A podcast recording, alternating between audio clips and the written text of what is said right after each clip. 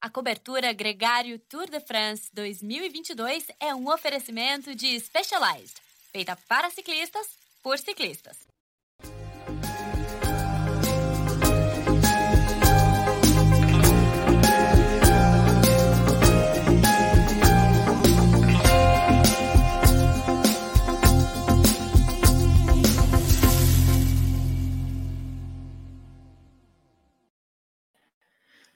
Olá, seja muito bem-vindo à cobertura Gregário Tour de France Specialized. É um grande prazer ter você aqui com a gente ao vivo. São 5 da tarde aqui em São Paulo, 9 de julho, feriadão.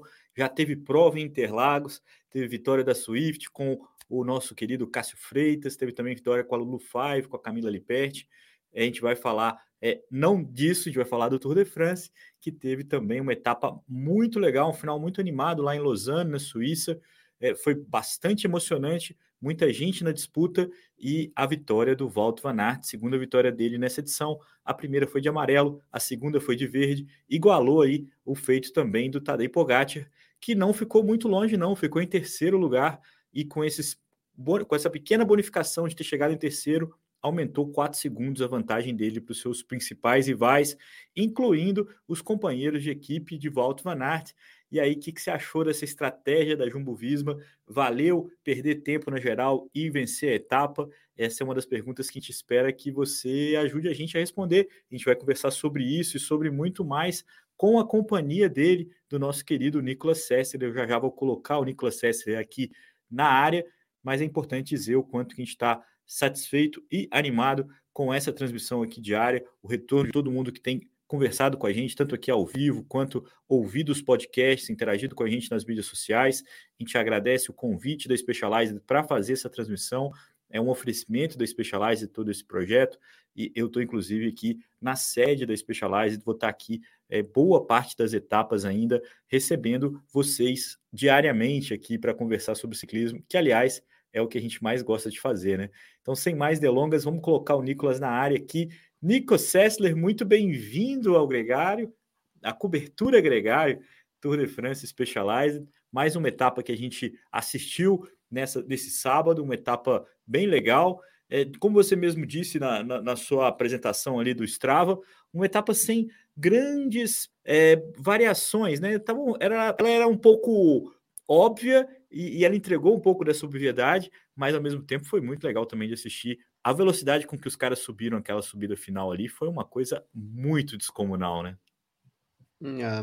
Bom, vamos lá, Leandro. Primeiro, e aí, galera? Fala, capitão, né? Só dar aquele, aquele boas-vindas. Como eu falei na, na brincadeira do Strava, quem perdeu a etapa porque saiu para pedalar, saiu para fazer esporte, aproveitou o feriadão, na real não perdeu muito, podia ter conectado ali só nos últimos 10, 15 quilômetros e teria pego a etapa foi uma etapa mais tradicional, no sentido de que o pelotão pegou leve, entre aspas, né?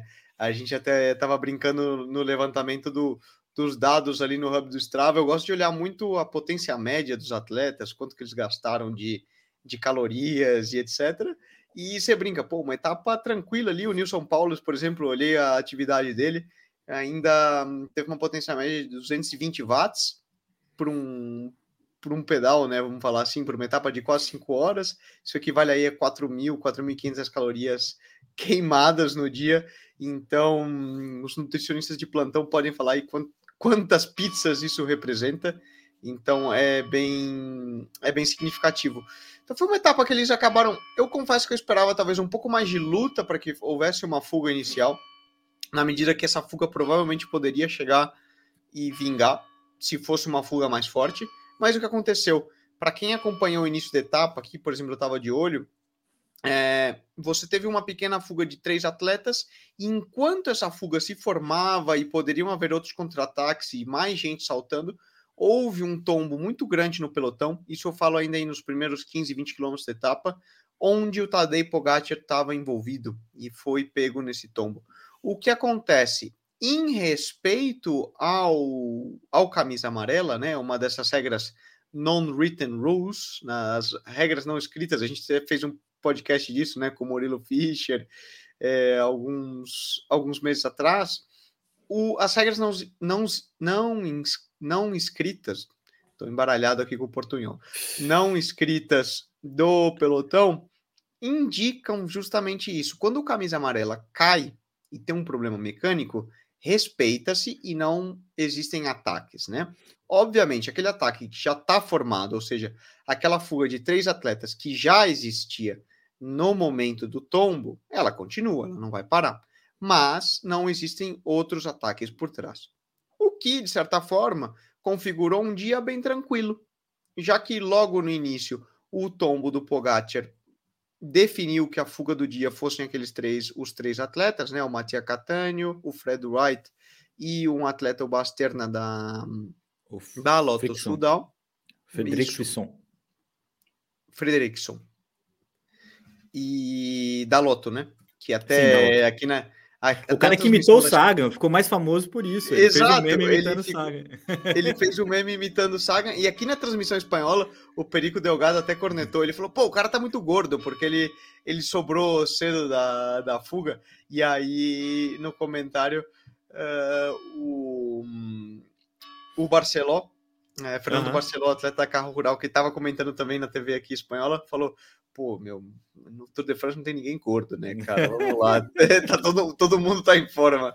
É até sacanagem falar isso. Não, Mas, não. enfim, só definindo os enrolar de etapa.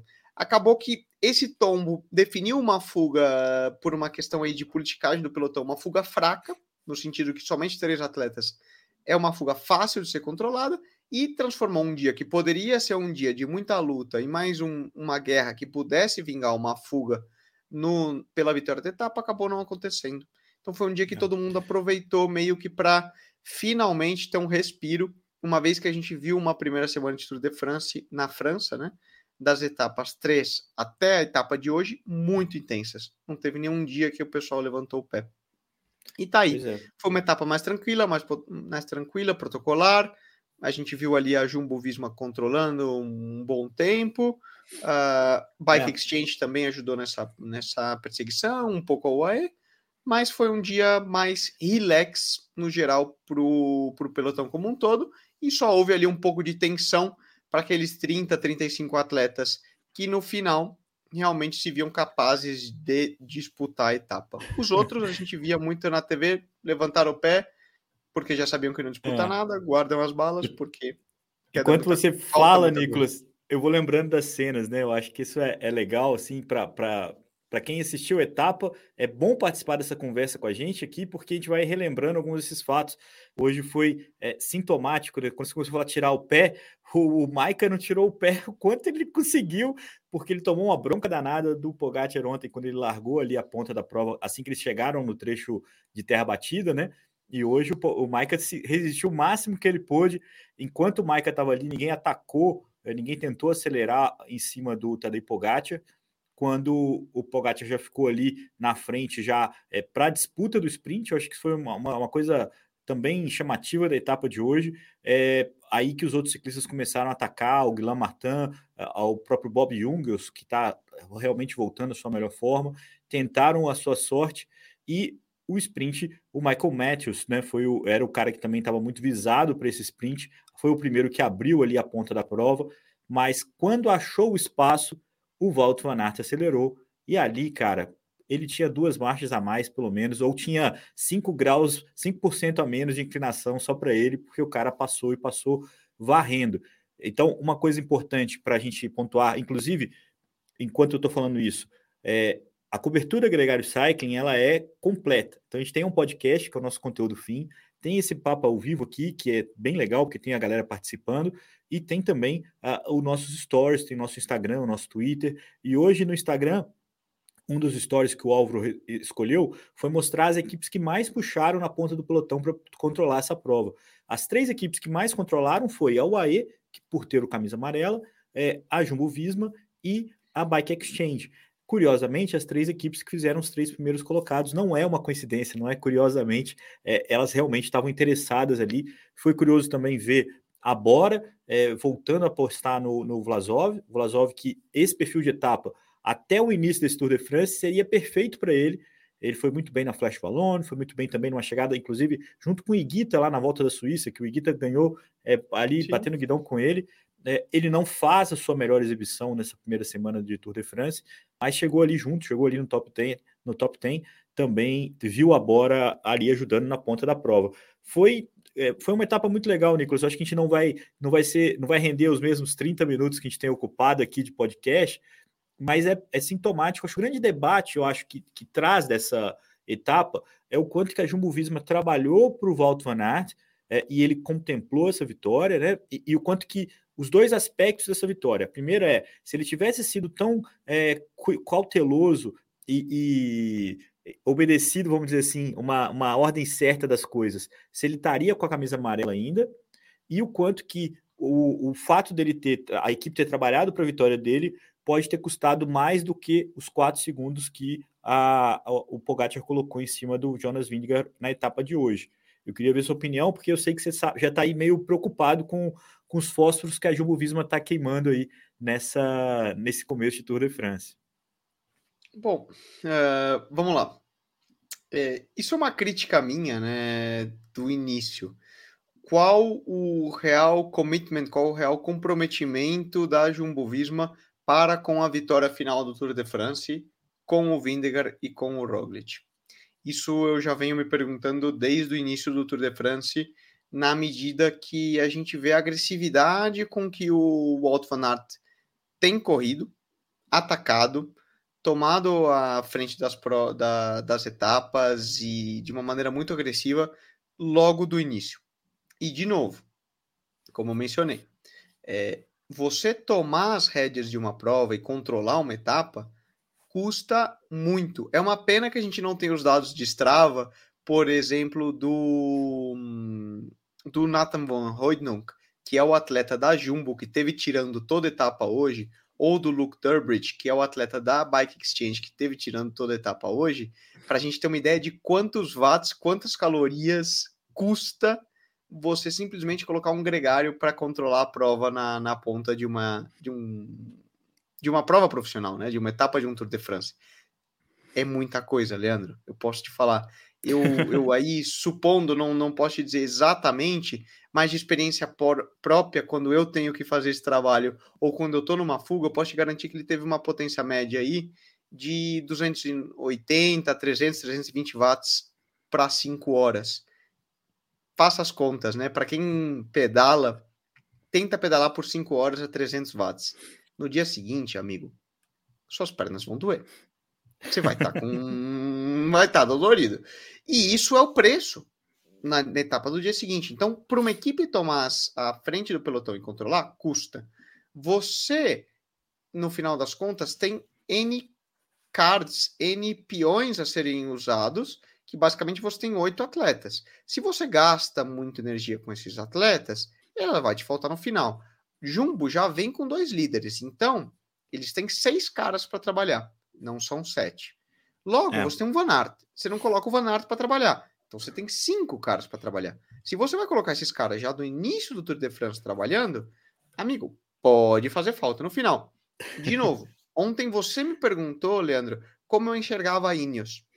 E eu falei, olha, eu enxergo a Ineos quietinha, com uma equipe muito boa e comendo pelas beiradas. Eles estão deixando os outros gastarem, correndo quietinho, naquela medida que eles sabem que se eles forem para a briga de cachorro grande, eles não vão ganhar essa briga no mano a mano, Porém, deixa os cachorros grandes queimarem suas balas, gastarem suas energias e vamos ver lá no final da última semana o que sobrou do filé aqui para ver se ainda tem algum alguma parte que eu consiga pegar. Essa tem sido a estratégia da Ineos. Numa vez que o AE, tendo o Pogacar e Jumbo, pela maneira que tem adotado com Van Aert e com a estratégia da equipe, estão tomando as rédeas da prova do Tour de France e, vamos dizer, brigando entre eles já da primeira semana. Eu vou o te fazer isso uma. Isso vai descrever é. para o restante? É. Então, eu vou, eu vou te fazer uma, uma comparação, que é a seguinte: é, a Bora ganhou o Giro de Itália é, desse ano com o Jai Hindley e ele venceu ali a etapa final no Passo Fedaia. Até então, a Bora tinha a vitória com o Leonard Kama no Etna, e muita gente ficou ali. O Kama devia ter ido para fuga, não devia ter ido para fuga e tal, e o quanto que a vitória naquela etapa aliviou um pouco a equipe, porque tipo, tinha uma etapa. O Richard Carapaz era o favorito do Giro de Itália, tinha toda a pressão ali, vestiu a rosa por muitos dias. Quando ele se viu superado pelo, pelo Jai Hindley, a equipe não teve nenhuma vitória de etapa. E aí você fica pesando quais são as escolhas que você vai fazer. Eu, eu realmente prefiro assistir uma equipe que faz o que a Jumbo Visma está fazendo. É, é, tem um cara que tem um grande potencial para ser só o gregário, como o Walt Van Aert, é, ficar guardado para trabalhar para um, um, uma dupla que provavelmente é, provavelmente não, que vai ter muita dificuldade de superar o Tadej Pogacar, então podia ser um grande remorso, um grande arrependimento para a equipe é, não fazer essa postura. É, não, eu, eu acho muito difícil que o Vindigar consiga uma disputa com o Tadej Pogacar, onde esses quatro segundos que ele perdeu hoje sejam tão decisivos quanto a consolidação do Valdo Van Aert como líder da camisa verde. É, essa é uma, uma impressão que eu tenho que justifica, na minha opinião, o que eles fizeram. Amanhã é outra história. Amanhã a gente vai ver o preço Leandro. disso. Eu concordo plenamente. Estrategicamente, a decisão é deles a serem tomadas. E se você tem um outro Van que pode ganhar, pode vestir amarelo, pode ganhar verde, pô, meu, é. tá andando muito bem no Tour de France. Quem somos nós para criticarmos a estratégia da Jumbo? Quando não, eu falo que não, não, não, né, nós não estamos aqui para cornetar, né? Mas é, quando eu falo no, no, no, custo disso, eu não falo nos 4 segundos, eu não falo nos 10 segundos de bonificação, eu falo no custo energético, como atleta, que é muito mais na hora chave que apareceu a oportunidade que o Walt Van Aert poderia estar tá fresco, ou, por exemplo, o Nathan Van Hoydon estaria fresco para estar tá numa fuga, um, um Vindegar ataca, consegue largar um Pogacar, você tem um Van Hoydon e um Van Aert para gregariar e tirar e moer, não é a bonificação. É aquela etapa que realmente que a coisa complica para o lado do Pogacar e você tá com as pernas e a equipe pronta para aproveitar a oportunidade quando apareceu. Porque é assim que a Jumbo pode ganhar esse Tour de France num momento de fragilidade da UAE e do Pogacar, eles entram com o Van Aert, eles entram com o Van Hoydonk, eles entram com o Kreiswijk e detonam e fazem uma diferença no coletivo, na medida é. de que eles aproveitam. Só que para isso você tem que estar tá fresco. Se você está atacando, arrancando, vencendo etapa desde o começo, custa energia. É o que eu falei agora. Você tirar o dia inteiro na ponta do pelote, não me importa quem você seja. Pode ser, pode ser o Lance Armstrong tomando todas as porcarias que você quiser, que no dia seguinte tua perna ainda vai doer, cara. E você não vai estar tá tão fresco como claro, se você estiver ali quietinho é. no pelotão. Tô falando é. que tá errado? Não, tá certo. Eles estão entrando, Van Aert tá ganhando etapa, vai ganhar, provavelmente é o grande favorito a ganhar a camisa verde, tá tocando o terror na prova, dando show, aparecendo jumbo todo dia na, nas notícias. Sensacional. Agora, de novo, é a pergunta: qual é o objetivo da Jumbo nesse tour? É aparecer todo dia, tocar o terror, Van Aert, hi, ha, ou é ganhar a camisa amarela em Paris? Essa é o único ponto. Esse é o único ponto. Se o objetivo é ganhar a camisa amarela em Paris, minha opinião é que eles não estão fazendo bem. Se o objetivo é tocar o terror na prova e aparecer sempre, ganhar um monte de coisa e tá aparecendo, e fazer um pódio em Paris, beleza. Vamos ver a história sendo escrita, Nicolas, que o problema não é Aliás, o problema principal é o Pogacar, mas assim, a, a escolha da Jumbo é diferente da escolha da Ineos, e a gente só vai saber depois quem que apostou melhor suas fichas quando acabar. Foi igual a Bora, é, a, a Bahrein foi muito mais ativa, por exemplo, na, no Giro de Itália do que a Bora na briga pela geral, mas o golpe da Bora foi muito mais decisivo e efetivo para a conquista. Eu queria só mostrar aqui que eu entrei no, no Strava para olhar que o Van Rondijk lá consumiu 5.500 calorias na ponta da prova. A gente não tem todas as informações é, da, da frequência cardíaca dele e tudo mais, mas 5.500 calorias. Trabalhou um pouquinho ali o ciclista da, da Jumbo, que ficou bastante tempo na ponta do pelotão. É, outra coisa importante para falar do Hub do Strava, que também é nosso parceiro nessa transmissão, Nicolas, é que ontem a gente falou aqui sobre o com da plancha, da super plancha da Belefius, é que o Romain Bardet tinha batido por um segundo o tempo do Pinot até o começo dessa transmissão, até 5 horas da tarde, é, uma pessoa não tinha subido esse segmento no Strava dele, tinha subido o, o tempo, tinha subido várias informações, não tinha subido uh, o tempo da, da Superplanche. Quando subiu, a gente descobriu que o cara andou simplesmente 17 segundos mais rápido. O, o Tadej Pogacar, claro que eu estou falando dele, do vencedor da etapa de ontem, que fulminou essa marca. Essa informação está no hub do Tour de France, no, no, no site, no app do Strava, que também está nos nossos stories também. Como eu falei, está tudo muito conectado. Nicolas, essa é uma, uma relação legal. A gente falou aqui tanto do Pogacar quanto do, do trabalho da equipe Jumbo. Algumas pessoas aqui também vão aproveitar para responder uma pergunta. Muita gente falando das equipes convidadas que não estão saltando na fuga é, como se normalmente se fazia. É, eu queria fazer só uma observação, porque quais são as quatro equipes que não são o World Tour que estão nesse pelotão? A gente tem a Alpecin Fênix, de Mathieu Van Der Poel e Jasper Philipsen. A gente tem a Total Energies, de Peter Sagan. É, a gente tem também a Arkea de Nairo Hagen, né? Que estava naquela fuga, quase ganhou a etapa da, dos pavês. E tem a Baby Hotels. Então, dessas quatro equipes convidadas, a única que é realmente pequena, vamos dizer assim, é, e que deveria ter só como objetivo é, pintar nas fugas, fugas é a BB. É a BB. E, e, que tem conseguido com o Luca Mosato e também com um outro, um outro velocista deles entrar no top 10 final de algumas etapas agora dessa semana. Então, acaba que não vai entrar na fuga. Né? Eles têm outros objetivos, não, não existe uma equipe tão pequena assim, e, e, as fugas acabam sendo também. Esse é um fator importante, na minha visão. Por que a gente não está vendo equipes pequenas? Porque não tem equipe pequena.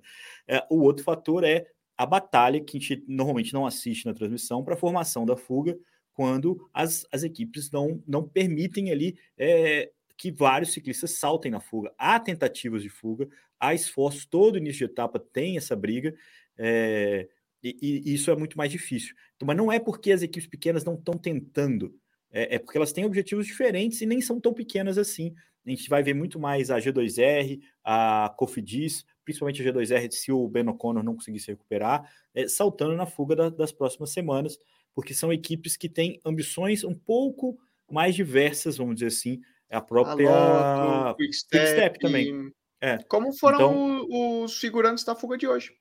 Exatamente. Bahrein, Bahrein perdeu Jack Haig, que é. equipes é. que perderam. Mas é verdade. Curioso, sabe que é uma, uma discussão que a gente estava assistindo aqui, etapa de hoje, e falou, cara, falta uma equipe pequena, entre aspas, né? Como a gente vê um animal, uma Volta à Espanha, uma Euskaltel Euskadi, uma Burgos, uma Kern, é, ou no, no, no Giro a gente tinha uma Bardiani, uma Drone Hopper, só para dar esse, esse cara que vai ali, né? A história da equipe pequenininha é. o, e, e, vai dar uma luta. Mas é Sim. é verdade, não tem equipe pequena.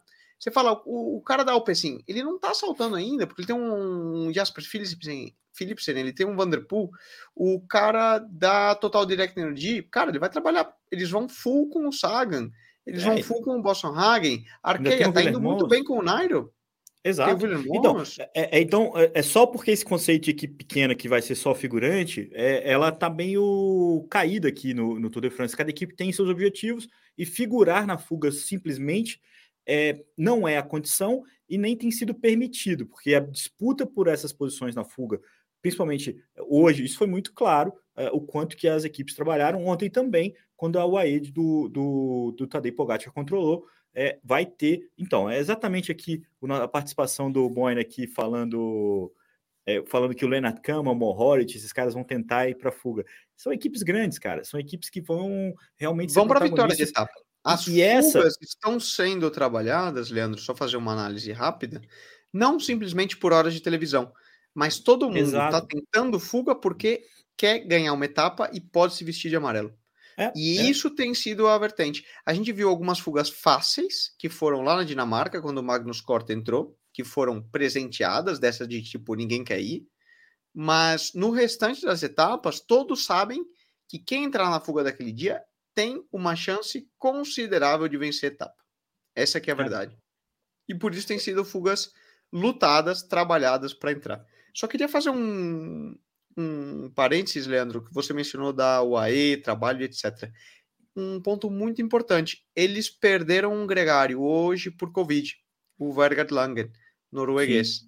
que é um motoraço para controlar a etapa e justamente está todo dia aí na ponta do pelotão. Enorme. Então, resta saber como vai evoluir aí ao longo da semana dos próximos dias também essa questão do Covid no pelotão, do Covid na equipe. É, é. Um, um porém, é um ponto muito importante, né?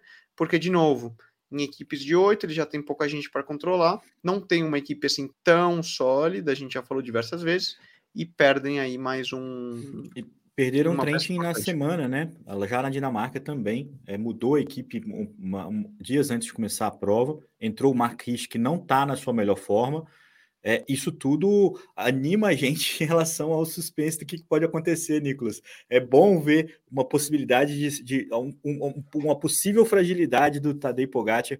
Muita gente aí é, sugerindo que ele não é tão bom assim, subida de 40 é, minutos acima de 40 minutos. Essa é a esperança que a gente se apega, a gente quer ver um pouco de suspense. Enquanto isso, ele vai aí, só é superado em sprint como esse que o Walter Van Aert ganhou na etapa de hoje. Vamos colocar aqui o mapinha da etapa de amanhã para a gente comentar. E aqui também uma subida, uma, uma etapa mista, né? Não é uma etapa de montanha absurdamente complicada, mas tem duas subidas de categoria 1 próxima do final, tem o acúmulo do cansaço dessa semana e tem a expectativa de pelo menos uma boa etapa, né, Nicolas? Acho que é difícil imaginar alguém colocando o Pogacar em dificuldade amanhã já, mas tudo pode, pode acontecer, né? Sim, é, de novo, eu acho que uma análise similar à análise que a gente tinha feito para a etapa de hoje, no programa de ontem, para mim, uma etapa que deve chegar à fuga. Hoje, efetivamente, de novo. Um início de prova, eles saem de Eigle, que é onde é o centro da UCI, né? A gente comentou ontem que Exato. a UCI tem o centro aí em Eigle, é muito próximo a Lausanne, que também é uma região belíssima na Suíça, aí entre a fronteira a Suíça francesa e a França, né?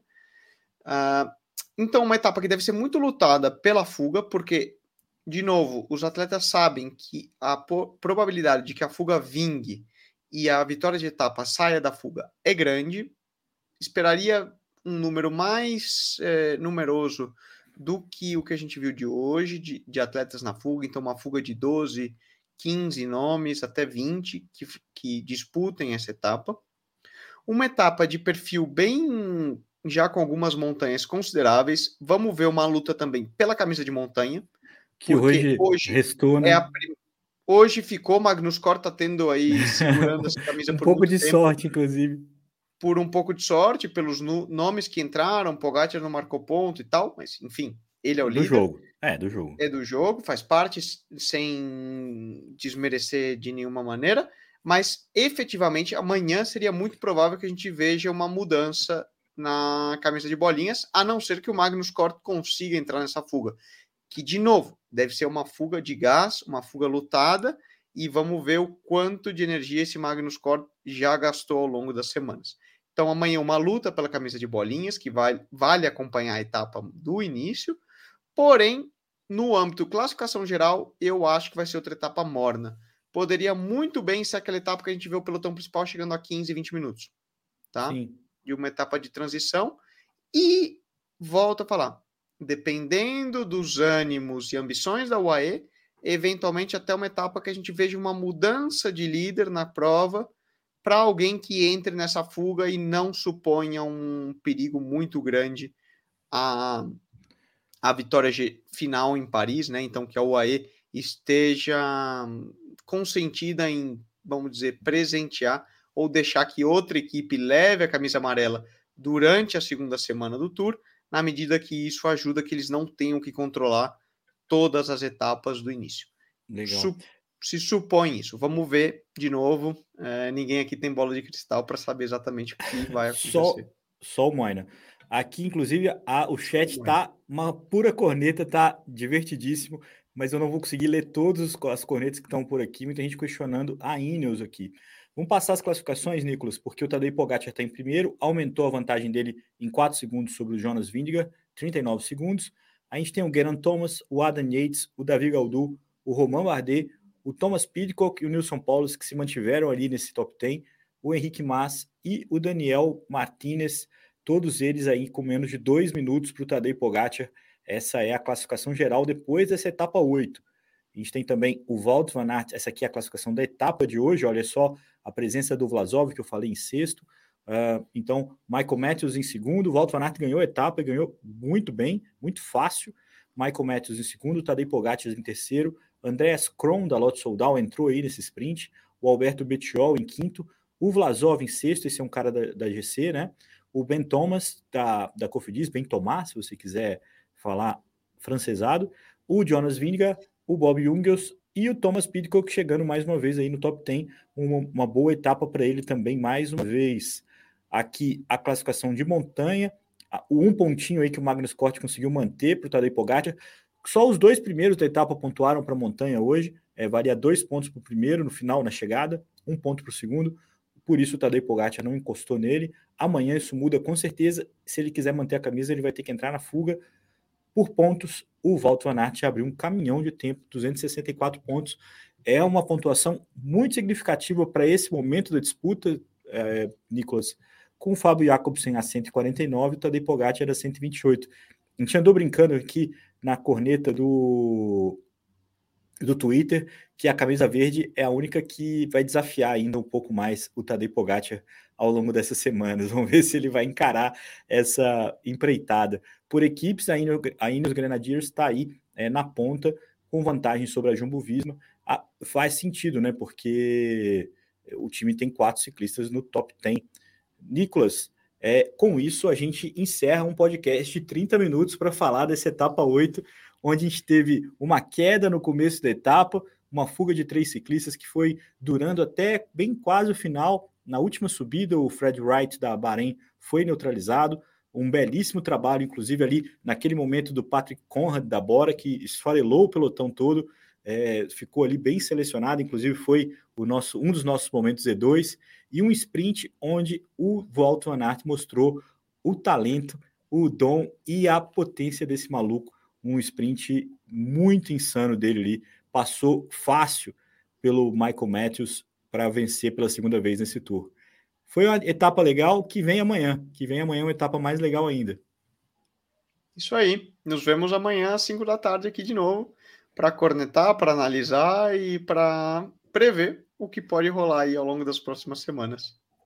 Valeu, Nicolas. Uma obrigado a todo mundo que participou aqui com a gente, o Fernando Moino, o John Correia, o Eduardo Ribeiro, o Fabiano Belli, é, o Vitor Barbosa, é, o Alan Almeida, muita, muita gente aqui participando com a gente. Olha só, não vou conseguir ler todo mundo, não. Eu vou ficar meio vesgo. Muito obrigado. Amanhã a gente está de volta aqui. Lembrando que quem não ouviu esse programa inteiro vai estar disponível também no seu player de podcast favorito. É muito importante que você dê seu like, comente, compartilhe, se inscreva no canal, use o lembretezinho e a gente vai fazendo essa transmissão cada vez mais legal. Nicolas, um abraço. Então agora tá comigo aqui o famoso, a famosa despedida. Sobe o som. Eu tiro isso aqui. Até amanhã.